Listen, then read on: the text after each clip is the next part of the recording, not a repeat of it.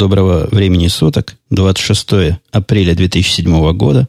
Около 8 часов по среднеамериканскому времени. 122 выпуск подкаста «Атум Путуна».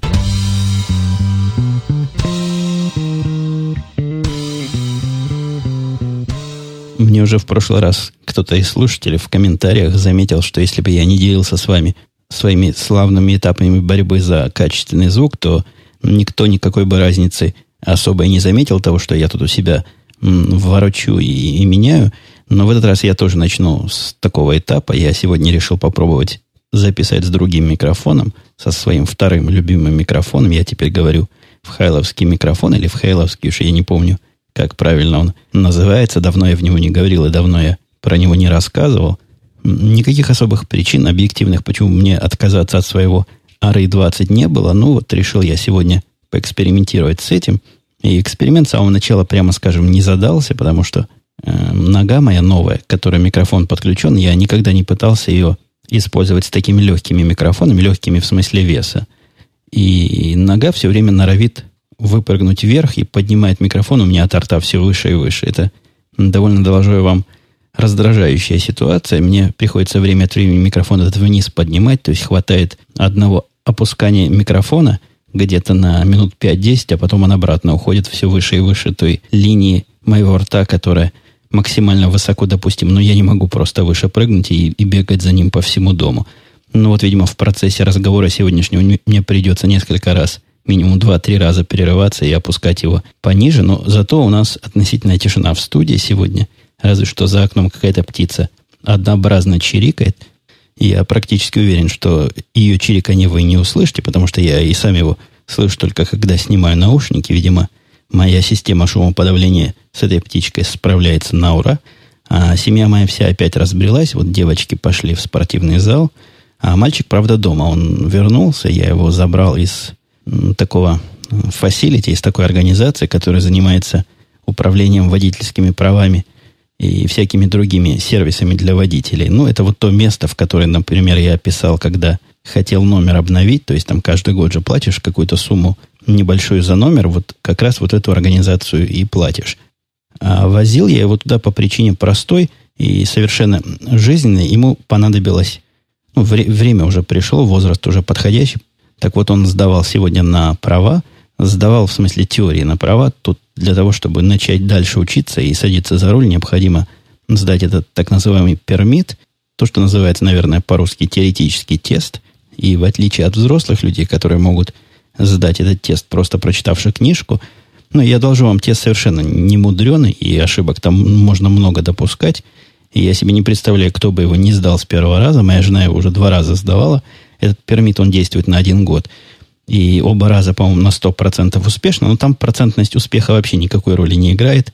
Необходимо просто пройти его. То есть зачет не зачет, а зачет наступает, я боюсь соврать, но, по-моему, если ответишь правильно из тех 35 или 40 вопросов на все, кроме то ли 8, то ли 9, ну, вот какое-то такое довольно большое количество разрешенных ошибок там можно сделать. Мальчик мой сделал 5, он говорит – и в основном все пять по поводу знаков. Но я его успокоил, сказав, что из знаков нужно два.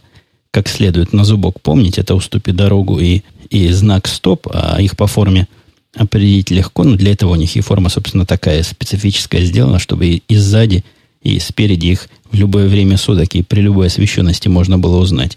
А все остальные знаки, они от лукавого, и там на дороге, мол, сам разберешься. Так что забрал я его, он у меня сейчас сидит в соседней комнате, смотрит очередную серию Лоста в наушниках, и мне не мешает, я ему не мешаю. В общем, всеобщая любовь и взаимопонимание. Переходя к традиционным темам прошедшей недели, самое странное, что со мной происходило, даже не странное, какое-то несуразное совершенно событие и несуразное происшествие, я докладывал вам о проблемах с Comcast, который раздражает тем, что необходимо за телефон платить обычными чеками. Но я жаловался и не раз, и где-то выпуска, наверное, два назад в последний раз. И даже меня эта их техническая непродвинутость и невозможность оплаты своих счетов какими-нибудь электронными путями сподвигла на поиск альтернативного провайдера. Но, по-моему, я так даже и говорил, что решил дать им еще один шанс и попросил прислать мне формочку. Но это они сами вызвались прислать формочку. Оказывается, у них по телефону нельзя было оформить прямо вот так в живом, в прямом эфире оплату своих счетов автоматически по кредитной карточке, они мне пообещали в течение 10-14 дней прислать формы для заполнения. Я их должен, опять же, этой же самой нудной почтой, обычной бумажной, обратно послать, и после этого я смогу оплачивать свои услуги при помощи кредитных или дебетных карточек, при помощи какого-нибудь электронного способа. В общем, тем, которым я обладаю. Пришли позавчера эти формы, наконец я радостно их открыл, думаю, сейчас заполню, хотя там тоже после их заполнения они меня предупредили, чтобы я особо не рассчитывал на скорость их реакции, потому что после того, как карточки заполнил и послал им, где-то еще месяц-два занимает все это оформление, то есть какое-то время я еще буду обязан платить при помощи этих же самых надоевших конвертов и надоевших бумажных чеков. Начал я эту форму заполнять, она мне сразу показалась какой-то странноватой и, и слишком сложной для такого, прямо скажем, ну, немудренного занятия. Я немножко громкости меньше подкрутил, а то вижу, э, перебарщиваю. Я с этим микрофоном все-таки никогда в таком комплекте с этой аппаратурой не писал, поэтому буду время от времени себе чего-то подкручивать. Так вот, задача-то совершенно не мудреная. Ввести номер карточки, казалось бы, свои данные и все дела. А там вопросы поразительные, странные. Ну, прежде всего, они меня спросили номер социального страхования, что редко когда в таких местах требуют, хотя, конечно, иногда требуют, я об этом написал, но когда я дошел до остальных вопросов, они меня просто в ступор поставили. Там вопросы были о количестве денег, которые я заработал за последние 5 лет, за последние 10 лет, какая моя средняя зарплата, какой средний годовой доход семьи, каким имуществом я владею. Вот такого странного рода финансовые вопросы для того, чтобы оплачивать, казалось бы, телефон по кредитной карточке. Ну, вопросы, согласитесь, абсолютно несуразные и вообще не в ту степь. Ну, и, естественно, у меня после того, как я их прочитал, я даже не пытался на них отвечать, потому что, ну, какая-то глупость полнейшая. Возникло впечатление, что не те формы, то ли не те формы, то ли не тому послали, то ли еще что-то не так. Я внимательно прочел первую страницу, и оказалось, что да, действительно, я прав, формы абсолютно не те, а форма это для неимущих семей, которые хотят снизить свои ежемесячные оплаты.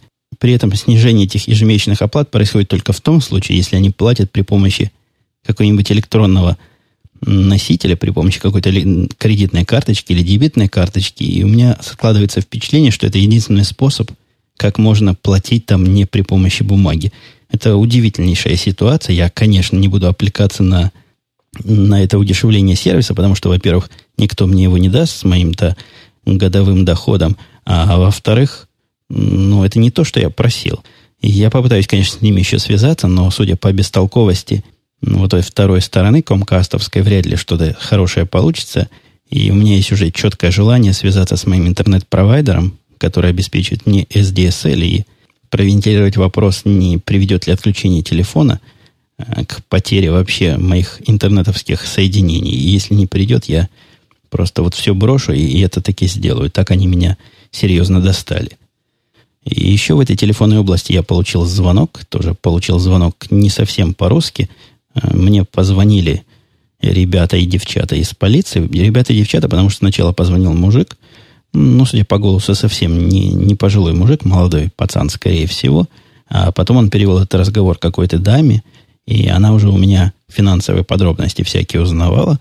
Это та самая полиция, которая ровно год назад мне звонила. Я рассказывал тоже об этом факте и собирала просто как Остап Бендер в 12 стульях денег на детей.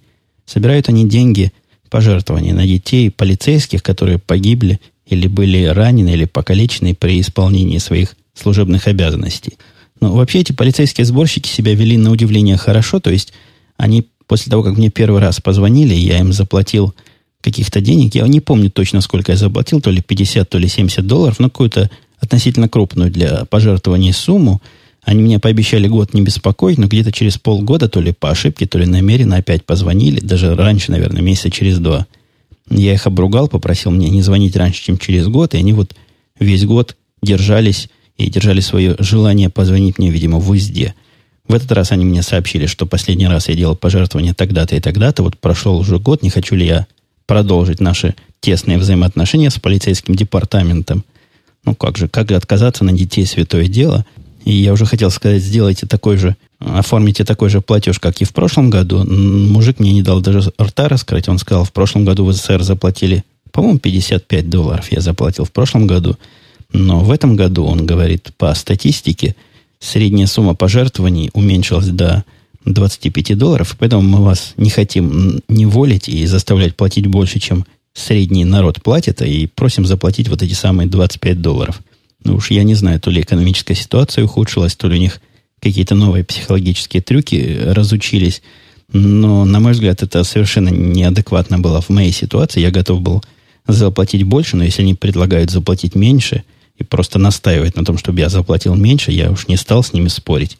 Ну вот, а после этого, после того, как я согласился на его условия, он связал меня с этой женщиной или девчонкой, которая узнала, куда посылать счет, куда посылать наклейки. Там у них такие наклейки, которые наклеиваешь на машину, и видно сдалека какой то большой друг полиции.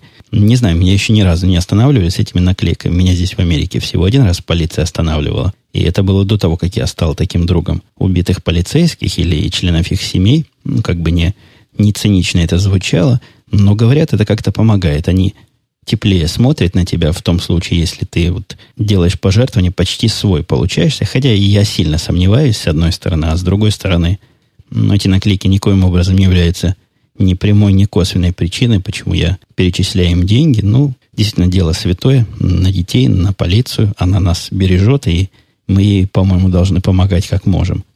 И вот продолжая тему детей, я в прошлый раз заанонсировал, или, как говорят специалисты, сделал такой, закинул такой хук, или, говоря по-русски, закинул удочку на следующий выпуск, не успев рассказать про расовые восприятия ситуации детьми – но детей у меня тут много нет, которые могут эту ситуацию воспринимать мелких детей. Дочка у меня в единственном числе, но вот любопытно посмотреть на то, как у нее вот это самосознание разноцветное развивается. Развивается оно совсем не в ту сторону, которую я предполагал, оно будет развиваться. Началось все совершенно банальщина. У них в классе завелся мальчик. Я так понимаю, то ли перевелся из другой школы, то ли они сюда просто переехали. Единственный черный мальчик в их классе. У нас район просто тут не очень черный, и детей не так много черных в школе учатся, в начальной в этой, где девочка моя сейчас проводит каждый будний день с 8, по-моему, до, до 12 или до 13 часов. Где-то примерно так. Так вот, появился мальчик Марвин, который стал просто каким-то бичом и каким-то сущим наказанием – и я поначалу заподозрил, может, может, он на нашу девочку неровно дышит. И знаете, как у детей принято, во всяком случае, литература нас учит, что когда симпатизируешь девочке в начальных классах, то самый прямой и очевидный способ показать свою симпатию – это дергать ее за косички и всячески э, другими образами ее обижать. Но, похоже, он со всеми так себя ведет. Просто мальчик гиперактивный – и не сидится ему на месте, и он детей толкает, бегает, и иногда может и подзатыльник отдать. Ну, в общем, наша девочка совершенно к такому не привыкла, очень на него обижалась, на этого Марвина, и все время про него какие-то истории рассказывала. Но ничего такого, что требовало вмешательства родителей, там нет. Ну, обычные детские мелкие дела. Но вся тонкая ситуация заключалась для меня в том, что мальчик-то черный, и он единственный черный мальчик во всей этой компании.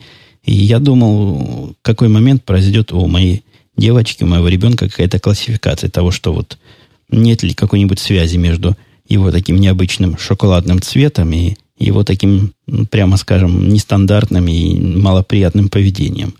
И на удивление никакой корреляции не произошло, то есть Марвин он Марвин, и никакой корреляции между его цветом, его поведением и его странностями моя девочка не находит, но зато не так давно у них появилась еще одна черная девочка, еще один черный ученик, девочка в этот раз – и она оказалась такой тихой и, я не знаю, доброй, хорошей. Ну, в общем, они подружились с моей. И вот в этот раз произошла вот эта самая корреляция, которую я ожидал увидеть в прошлый раз. Выглядела она довольно забавно, крайне неожиданно. Девочка моя пошла на кухню, села под окно. В этот день как раз был такой солнечный весенний летний день уже, где-то дня, наверное, 3-4, может быть, неделю назад. И сидела на кухне, наверное, часа полтора – на наш вопрос, чего она сидит, под солнцем-то жарко ведь, она сказала, что она хочет загореть и быть такой черной, как вот эта девочка, потому что, потому что вот девочка ей это так нравится, что она тоже решила стать черной. Ну, посидев, наверное, часа полтора, он терпеливый у нас очень ребенок, она в ужасе прибежала и сказала, ой, мама, или папа, я уже не помню, к кому она обратилась, а вдруг я стану черной, мне это не понравится. Но мы ее успокоили, что надо долго сидеть на солнце, чтобы черным стать, поэтому волноваться нечего, она еще может передумать. Ну вот она до сих пор думает, хочет она стать черной или не хочет стать.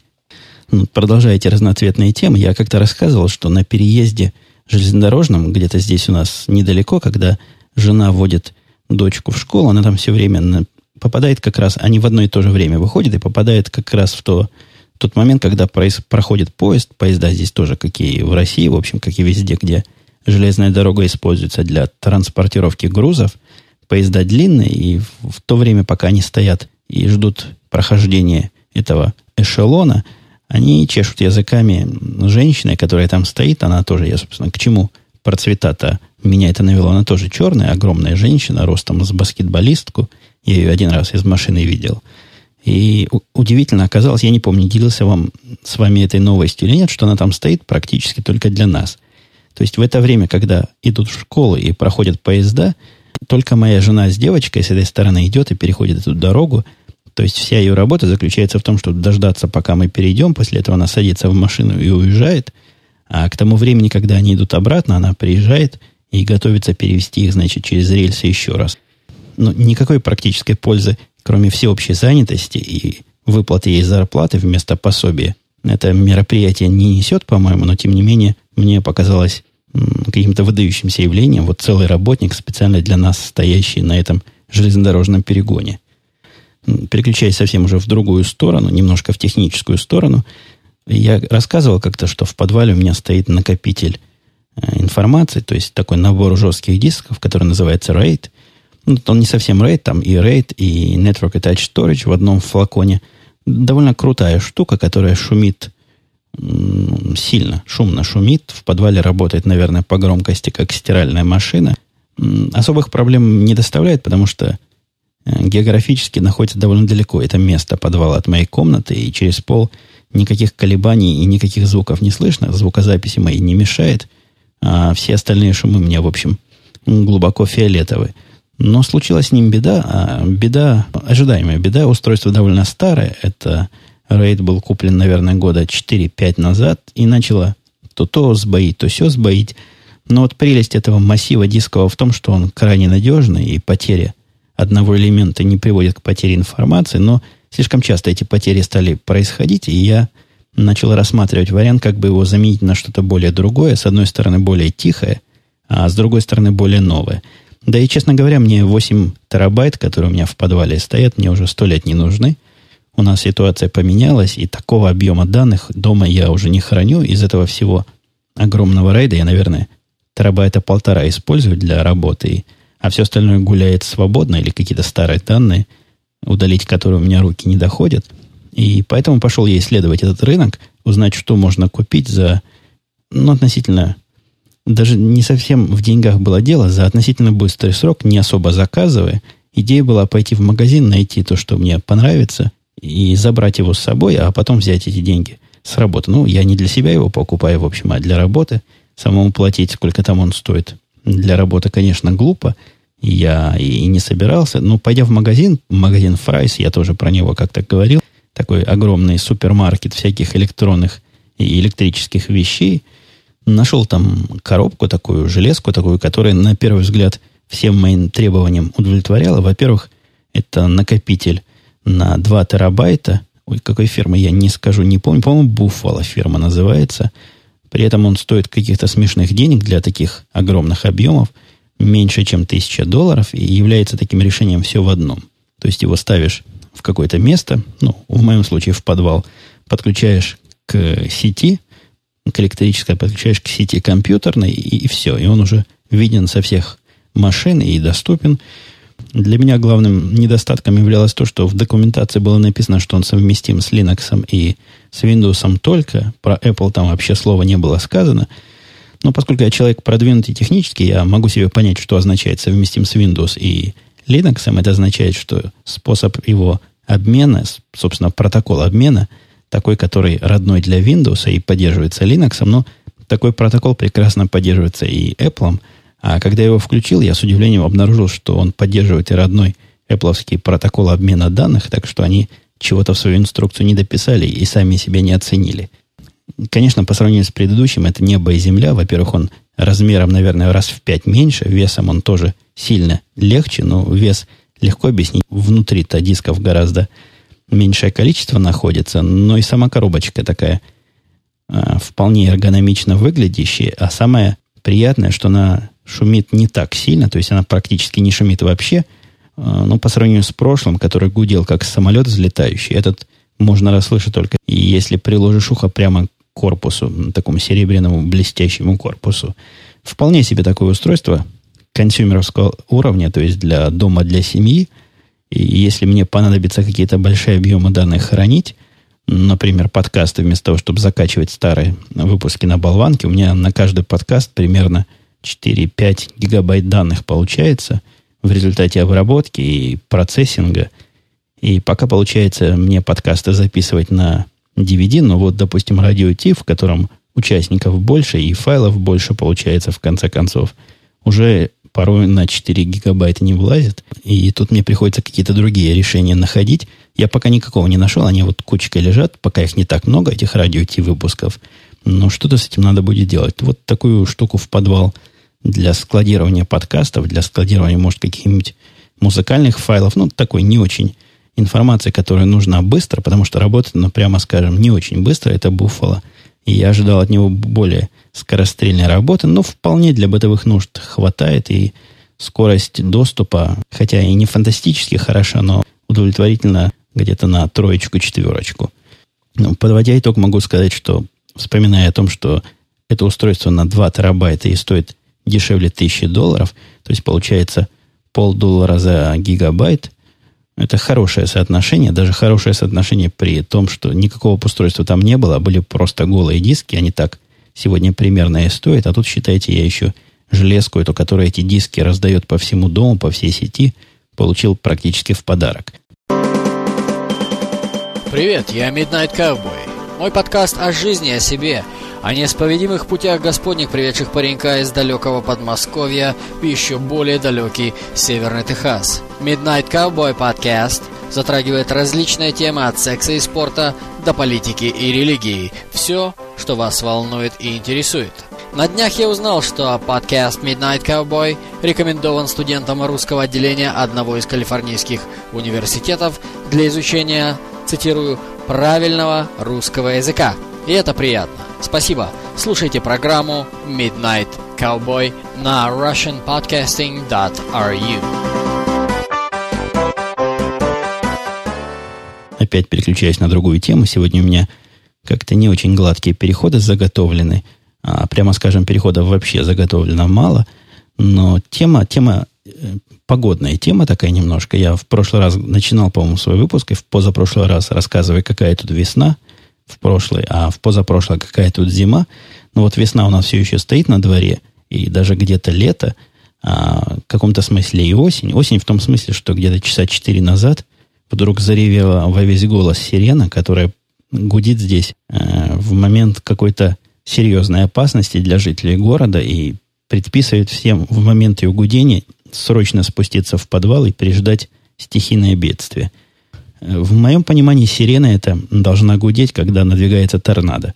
То есть у нас такой торнадо-опасный район, и как-то в прошлом, по-моему, году я тоже об этом рассказывал. По прогнозу торнадо вот совсем рядом с нами проносилось, и даже кусок нашего города задело, хотя, к счастью, нас никоим образом не затронуло, но мы уже научены вот этим горьким опытом, не горьким, этим опытом, и натренированные, а сирена это для тренировки каждый вторник или каждую среду в 10 утра поднимает всех, кто еще спит в это время, а я еще иногда в это время позволяю себе поспать. Вот такая тренировка нас натренировала, соответственно, и мы быстренько спустились в подвал. Я захватил свой лаптоп посмотреть, что, собственно, происходит. А, происходит-то... Откуда мое удивление, я объясню. От того, что торнадо здесь по осени бывает. Чтоб торнадо весной ходили, я не очень помню, хотя, может, я чего-то в, этой, в этих погодных вещах не понимаю, и теперь все поменялось из-за всеобщего то ли потепления, то ли из-за всеобщего похолодания. Но ни на каких новостных сайтах ни одного слова про надвигающее бедствие не было, а сирена ревела как не в себя. И вдруг резко так потемнело, и пошел просто дождь. То есть, то ли теперь нас так уже про дождь, про грозу предупреждают, что надо спускаться в подвалы, то ли у них просто сирена глюкнула, и от повышения или понижения давления сработал. Я честно говоря, не знаю, но просидели мы в подвале, наверное, минут пять, пока она гудела. Мы люди законопослушные, гудит мы в подвале. Я, кстати, подумал, что на этой законопослушности можно хороший криминальный бизнес построить. Но вот если подкупить того работника, который кнопку сирены нажимает, а я думаю, кто-то кнопку-то нажимает, она не сама включается, и он нажмет эту кнопку, а его подельники в это время обойдут дома, в которых такие же, как я, законопослушные жители сидят в подвалах и повносят оттуда самое ценное, был бы хороший и довольно прибыльный бизнес.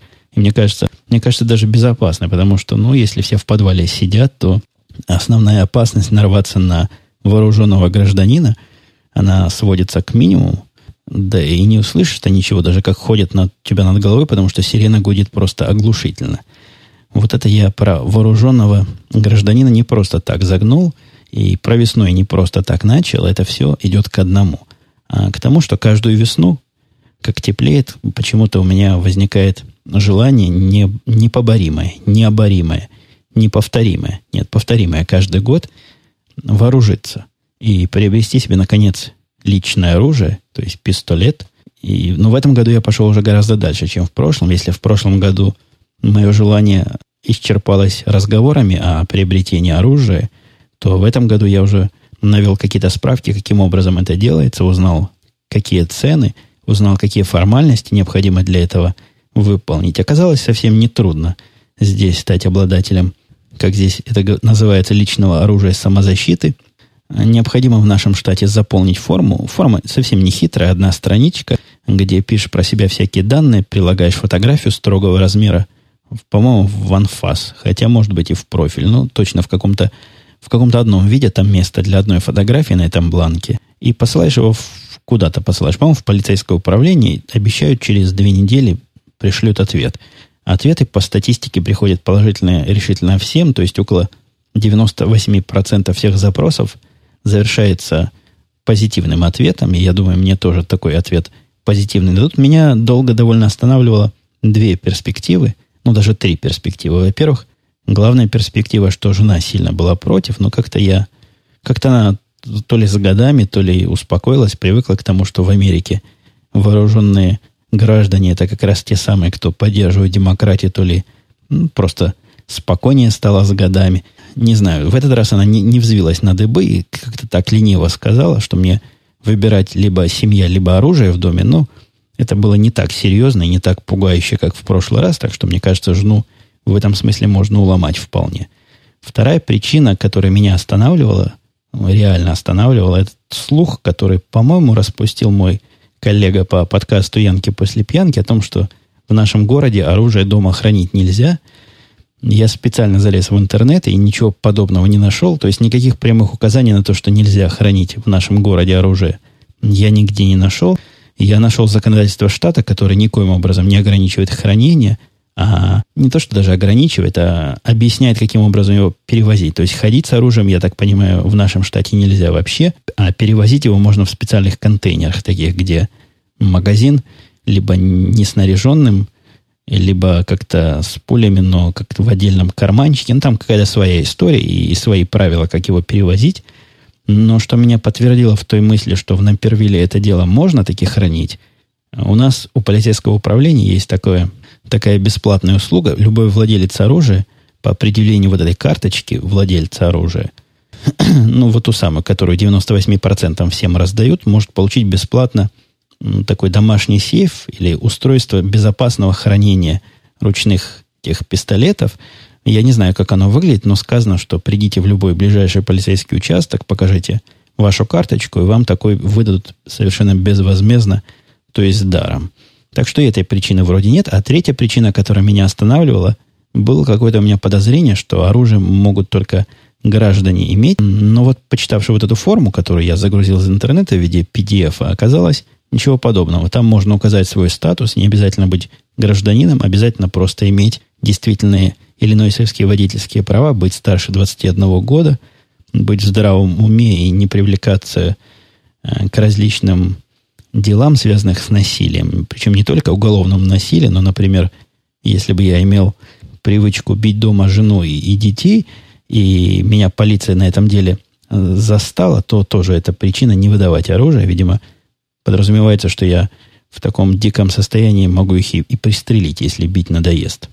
Так что я уже семимильными шагами, в общем, двигаюсь к этому проекту. Я выбрал себе э, модель Glock 17, пока она мне так больше всего на картинках понравилась. Но, конечно, если я пойду покупать, если я пойду когда-нибудь его покупать действительно в магазин, недалеко от нас есть целый ряд этих магазинов оружейных, я сначала подержу в руке, потому что даже этот относительно легкий глок, а у глока, как я понял из спецификации, то ли рукоятка пластиковая, то ли пластиком обработанная, он легче остальных и весит, снаряженный вместе с магазинами, это считается у них мало, около 800 грамм.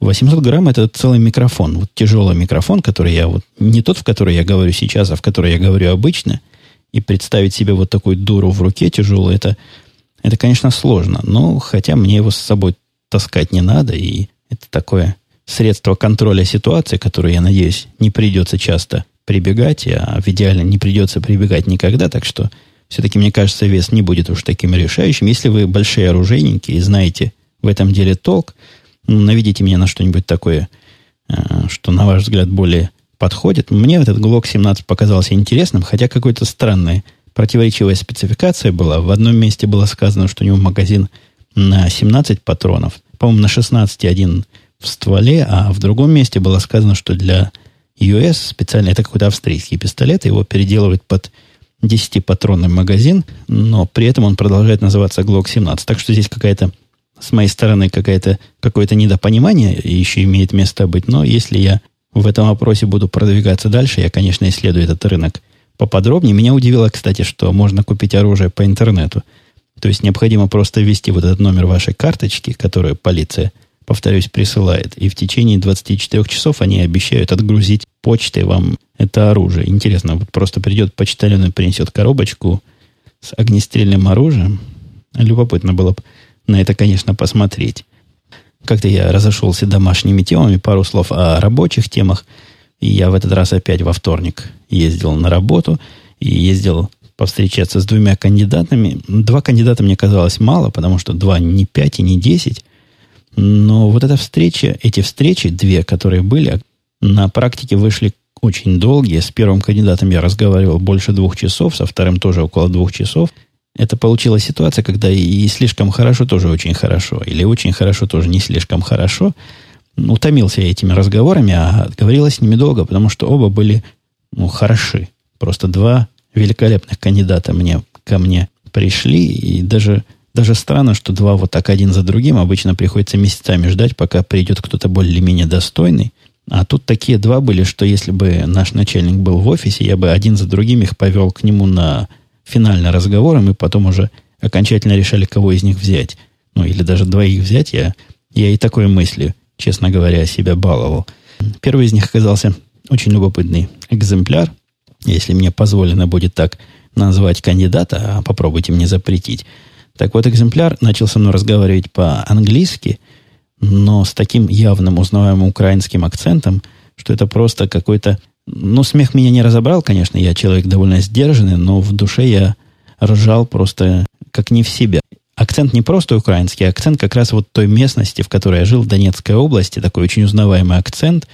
И посмотревший в его резюме, и я в последнее время себе время экономлю, то есть Э, моя рекрутерша уже знает, кого мне надо, и я практически ее не проверяю. Она мне присылает только более-менее таких, которые хоть как-то готовы для разговора со мной. А этот оказался наш человек, по-моему, Алекс или...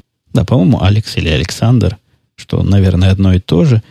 Земляк из Донецка, а я, напомню вам, долго жил в Донецкой области, в городе Мариуполе, что все это, это все дело на Украине, если вдруг кто не знает. Просто как он заговорил – родной речью повеяло, даже родной речью э, с использованием английских звуков, но нет, наверное, все-таки звуки у него были украинские, но он пытался ими английские слова сказать. Это непередаваемо было. Он таким, с таким непередаваемо прекрасно украинским своим акцентом произносил довольно завороченные американские слова, что ухо мое радовалось и, и душа пела. И я довольно быстро переключил его на родную речь, то есть не на украинский язык, а на русский язык, которым мы с ним оба владеем, ну, явно лучше, чем тем, на котором он попытался начать со мной общаться. Мужик с интересной историей, он многие годы жил в Южной Африке и там занимался странным видом программирования. Мне такие программисты еще никогда не приходили. Он программировал управляемые э, артиллерийские снаряды. Ну, насколько я понял из его рассказа, там много очень специальных слов он использовал, я мало чего понял, прямо, прямо скажем. Это такие ракеты, которые просто вылетают из пушки и куда-то, куда надо летят. Я даже не знал, что такие стоят у артиллерии на вооружение, а он занимался тем, что разрабатывал для них сначала систему управления огнем, там очень мудреная система, которая все рассчитывает, и вот у этой пушки продвинутый прямо вмонтирован компьютер промышленный. А потом его перекинули на программирование минометов. Он плохо о минометах очень отзывался, говорит, дурная совершенно штука, рассчитать чего-то с этим минометом гораздо сложнее, чем с этими умными снарядами.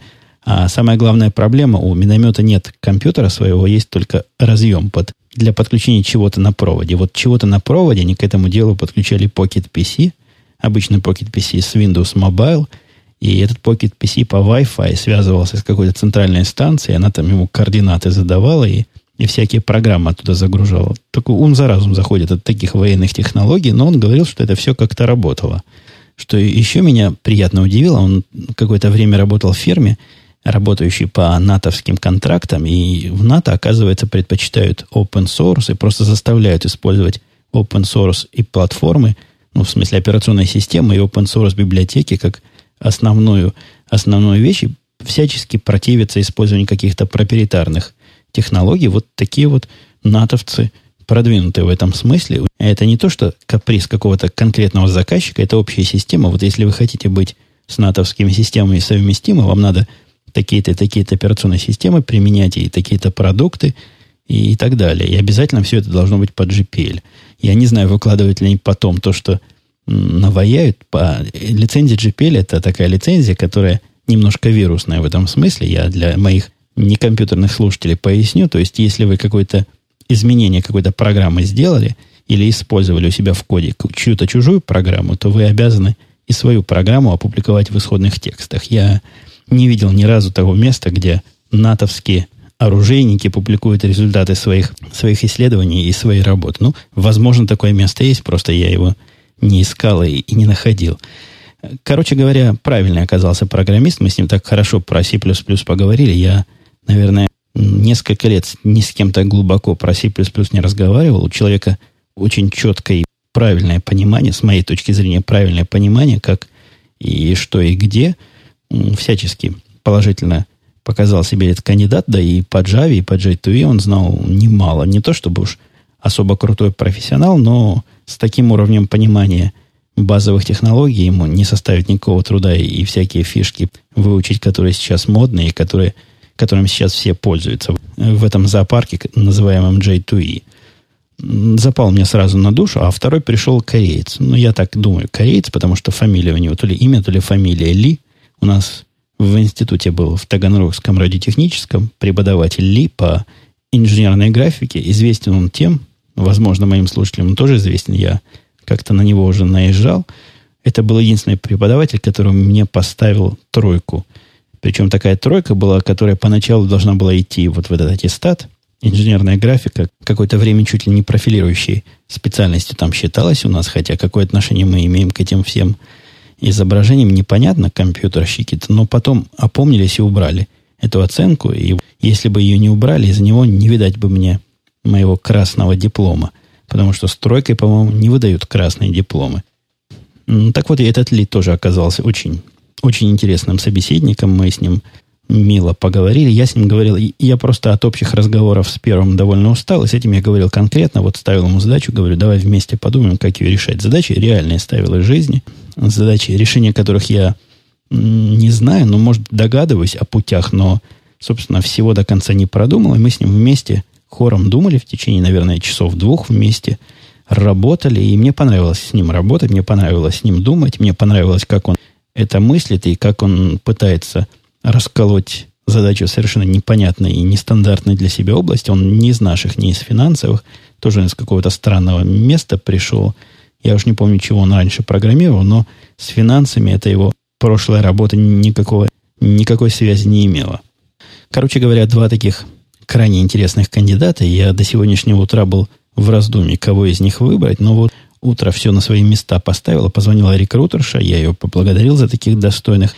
Она мне рассказала, что русский уже, ну, русский, украинский уже недоступен, и он уже нашел себе работу. То есть он вот только, это, по-моему, прекрасный показатель того, насколько живой здесь рынок труда. Он с самолета, со своего ЮАРовского сошел буквально месяц назад, где-то недели две назад решил начать искать работу. Я был вторым интервью у него, а на третьем интервью он дал согласие и начинает работать уже чуть ли не через неделю. Ну вот кореец или китаец все еще свободен. Посмотрим, может, я его возьму. Тут у меня теперь сложность. Я, когда было два, я мог из двух выбирать, и как-то как это проще. Я бы их двоих отправил к Теду, а потом бы мы с ним вместе обсудили. С одним все-таки не совсем так. Хотелось бы иметь парочку кандидатов для сравнения примерно одного уровня, а потом их по какому-нибудь мистическому признаку выбрать. Ну, она мне обещала еще хороших и разных послать. Говорит, вводятся теперь специалисты. Началась очередная миграция специалистов с одних мест работы на другие, более оплачиваемые. Так что, видимо, будут ко мне приходить хорошие, крутые и дорогие кандидаты – Честно говоря, этот выпуск, я думал, будет короткий, но как-то я опять разошелся и языком, языком чесать не, не лопатой мести. Поговорка, по-моему, в оригинале немножко не так звучала, но суть была примерно такова. Так что из тем у меня вот последняя есть, которую я на сегодня попробую покрыть. Это даже не тема, а микросообщение. Если вы помните, ко мне 70 дней назад прилетала теща. Не то, что я дни считал, я просто помню, что она на 70 дней прилетела. А вот вчера она улетела. Отправили мы ее этим люфтваффовским, люфтганговским самолетом до Франкфурта, оттуда в Ростов, а оттуда ее кто-то уже подвезет. Меня, собственно, чего это дело подвигло на разговор, на это, на микросообщение, оказался совершенно удивительный факт. Оказывается, самолеты в воздухе летают медленнее, чем они могут летать. Это для меня это для меня какое-то открытие. Я был уверен, что Боинги летят, несутся с максимальной скоростью, но, во всяком случае, с такой скоростью, которая позволяет им долететь тем количеством керосина или бензина, который, которым они заправлены. Я так понимаю, чем быстрее они летят, тем сопротивление воздуха больше, и, видимо, тем им труднее лететь, и тем больше они бензина тратят. И мне казалось, у них все рассчитано. То есть, вот летит он с такой скоростью, летит он там 8 или 9 часов отсюда до Франкфурта, и вот это его потолок. Но вот вчерашнее событие полностью перевернуло мое представление о авиаперевозках. Самолет, дело в том, что самолет моей тещи задержался больше, чем на два часа, а во Франкфурте у многих пересадки. И вот авиакомпании, если они не сядут на тот самолет, куда надо, я так понимаю, какие-то сложности в финансовом смысле будут. То есть надо их пересаживать на другие самолеты, надо по гостиницам расселять, если, э, если самолет не в этот день летит или надо ночь переждать. Короче говоря, самолет в воздухе нагонял. И эти два часа он нагнал минута в минуту, прилетел на три минуты позже, а два часа по сравнению с теми девятью, что он летел, это большая часть. То есть может он лететь процентов на 30 быстрее, 20-30 процентов быстрее, чем он летит, и без всяких проблем он это сделал. И совершенно естественно у меня возник вопрос, а почему всегда они так не летают? Чего им мешает всегда долетать из точки А в точку Б быстрее? Они, может, они зачем-то бензин за свой керосин берегут – чтобы какие-то лишние круги там на посадке делать или в случае чего не на тот аэродром улететь. И я не знаю, какая-то тут есть явная интрига и какое-то объяснение. Но вот если кто из моих слушателей в курсе и вдруг с этим делом профессионально связаны, если это не какая-то большая коммерческая или военная тайна, дайте мне знать, я просто от любопытства весь сгораю. Под самый конец трону пару вопросов и комментариев. 21 CSM коллега-подкастер спрашивает, вы работаете за тремя мониторами, а разработчики ваши как? Ну, это никакой связи нет между тем, за каким количеством я мониторов работаю и разработчики мои. Разработчики работают за разным количеством мониторов, которые им надо, то есть от одного до двух. За тремя у меня никто, насколько я знаю, не работает. Но у меня как так сложилось, что я люблю, когда мониторов много, и это не прихоть вовсе, а суровая необходимость, потому что на... Мне тоже спрашивали, что у меня на трех мониторах происходит. Но вот на центральном главном мониторе у меня идет вся разработка и все инструментальные среды и программы. То есть это мой станок по деланию программ. Это мой большой центральный монитор 23-дюймовый Apple. На левом мониторе, который, который деловский, по-моему, да, левый деловский, там у меня бегут разные мониторные процессы, то есть такие окошки всякие, всякие программки, которые следят за состоянием самых различных систем, ну и тут же в купе еще мои имейлы на этом мониторе открыты, чтобы всегда можно было глаз кинуть и увидеть, что где происходит. А третий монитор правый, который ViewSonic, полностью отдан под удаленные сессии. Он у меня полный различных открытых терминалов.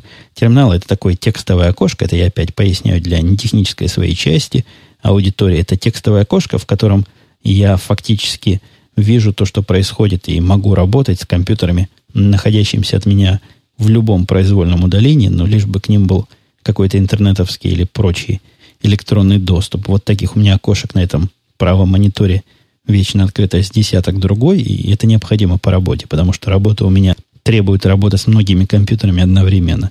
Так что, по-моему, вполне обоснованно, зачем мне три монитора, но даже не совсем, конечно, три монитора, зачем мне такая мониторная площадь. Ее, наверное, можно заменить меньшим количеством мониторов большей площади, но пока то, что есть, меня более-менее устраивает, хотя я с вами делился мыслью приобрести вместо этих двух странных 19-дюймовых мониторов, что у меня стоят, еще один Apple 23-дюймовый. Опять же, следующий вопрос от коллеги-подкастера Define. Он спрашивает, почему нельзя скинуть процесс обучения и введения в курс дела новых сотрудников на кого-нибудь другого. Или только ты, пишет Define, обладаешь полным объемом информации, которую нужно знать новым сотрудникам. Ну, тут сложный ответ. И, во-первых, и, и да, и нет, и, и между этим. Действительно, самым полным объемом обладаю только я, потому что процентов...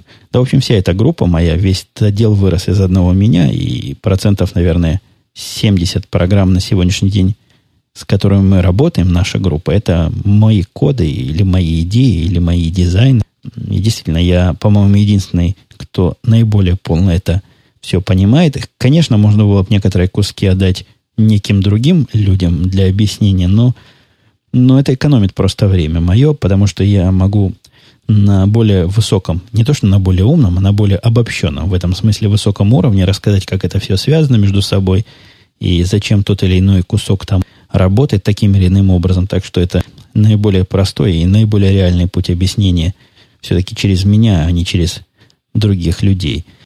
Слушатель Лев Присмаков говорит, что столкнулся с такой же проблемой ориентации в пространстве в не том полушарии – при приезде в Северную Америку, пишет, он начисто разучился ориентироваться в пространстве, и до сих пор север, юг, восток, запад путаю местами. При перелете обратно в Россию все становится на свои места. Когда жил в Германии, тоже все нормально. Думал, я один такой. Вот и я думал, что я один такой. Оказывается, это какая-то общая фича. Во всяком случае, нас со львом уже двое, а двое это уже какая-то тенденция. Под самую завязку пару телевизионных комментариев, э, сериальных комментариев мне вот я нашел, наконец. Вот я нашел, что, э, что я имел в виду. Нил Каллар говорит по поводу сериалов. Рекомендует он сериал Numbers. Делается компанией CBS.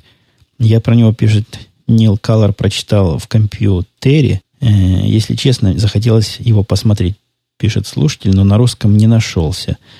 Ну да, понятно. Нил Колор, спасибо за рекомендацию. Я этот сериал записывал довольно долгое время, но я его не потянул. Какой-то он уж больно однообразный и как-то не пришелся мне по душе. Там интрига в каком-то якобы математическом решении проблем и преступлений, хотя выглядит это все немножко натянуто и за уши притянуто. Не пошел он у меня, да и какие-то главные герои мне показались неинтересными и какими-то скучновато однообразными. Зато такое я не могу сказать ни про Lost, который сейчас раскручивается просто вовсю. Мне, кстати, я, я несколько раз просил уже, но вот еще раз попрошу. Я, конечно, благодарен, что вы в комментариях ставите ссылки, где этот сериал можно скачать, но для меня, в общем, скачать и украсть это примерно синонимы, поэтому я эти ссылки буду удалять, потому что не хочу устраивать у себя из комментариев форум по обмену нелицензионным контентом. Ну, вот считайте это моей маленькой странностью. У всех свои странности есть, у меня вот такая странность. Хотя, конечно, я благодарю за то, что вы меня попытались навести на эти сериалы. Я их качать оттуда не буду, во-первых, по причине описанной выше. Во-вторых, у меня они и так уже есть на оригинальном языке, на котором я их и предпочитаю смотреть. А вот новый сериал как раз мне попался. Совершенно случайно на него навелся. Навелся я, глядя одной серии абсолютно другого фильма, и в рекламе Рекламу я зачастую проматываю, но иногда в процессе проматывания рекламы за что-нибудь глаз зацепится. И в этот раз он зацепился за знакомые лица, за лица, которые я видел в других сериалах, приятные такие, и харизматические э, внешности и характеры. И так я попал на сериал «Драйв», которого уже прошло почти, нет, не почти, целых четыре серии.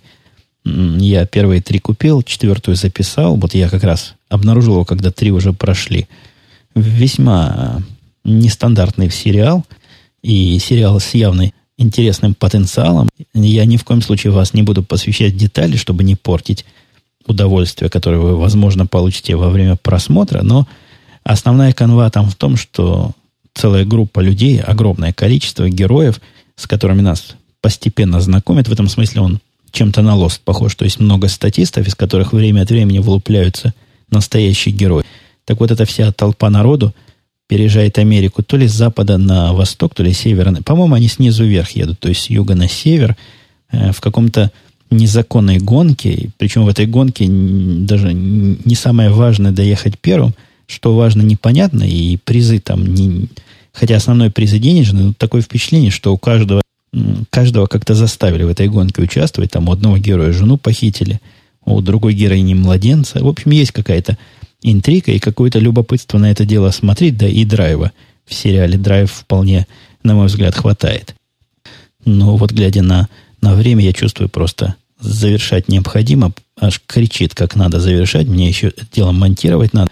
А тут в бэкграунде еще жена позвонила, просит забрать ее из спортивного зала. Там то ли дочь собирается, то ли уже идет, так что я буду на этом с вами прощаться и прощаться, как обычно, до следующей недели, когда мы с вами я надеюсь, услышимся в обычный среду или не менее обычный в последнее время четверг. На этом все. Пока.